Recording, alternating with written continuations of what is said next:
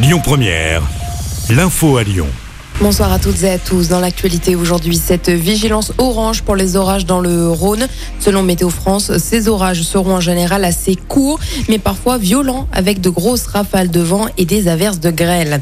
Jean-Michel Aulas a réagi ce matin au propos de Christophe Galtier lors de l'inauguration du premier siège de l'OL Vallée. Il a annoncé le début d'un programme d'économie d'énergie. L'OL veut réduire de 20% la consommation d'énergie annuelle de ses infrastructures.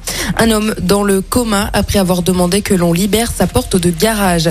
Samedi matin, le suspect âgé de 18 ans n'a pas supporté la réflexion. Il l'aurait simplement bousculé. Il était interpellé à Rio-la-Pape et mis en garde à vue. Il doit être présenté au parquet de Lyon aujourd'hui. Les TCL ont annoncé ce vendredi un mouvement de grève pour certains. Leur revendication, l'augmentation des salaires qui serait la seule mesure pérenne pour permettre aux salariés de vivre correctement de leur travail. Un message adressé dans un communiqué de syndicat CGT. L'actualité, c'est également les révélations de Mediapart. Le journal a sorti ce midi des extraits sonores où l'on entend Gaël Perdrio, maire de Saint-Etienne, et Gilles Rossary-Langlais, ex-compagnon de Samy Kéfi et Jérôme, parler de la vidéo de chantage intime qui vise Gilles Artigue. Le maire de Saint-Etienne a affirmé pourtant depuis le début ne pas connaître l'existence de cette vidéo.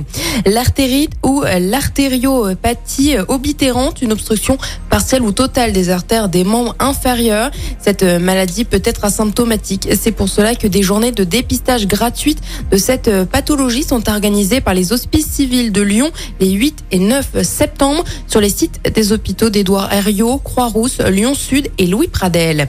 Et puis le mouvement de grève est reconduit aujourd'hui au collège Jean Massé de Villeurbanne.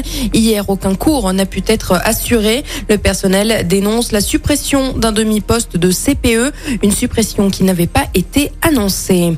En sport et un mot de tennis, on suivra le premier quart de finale à l'US Open de Caroline Garcia. La lyonnaise affronte l'américaine Coco Goff la nuit prochaine pour une place en demi-finale de ce tournoi du Grand Chelem.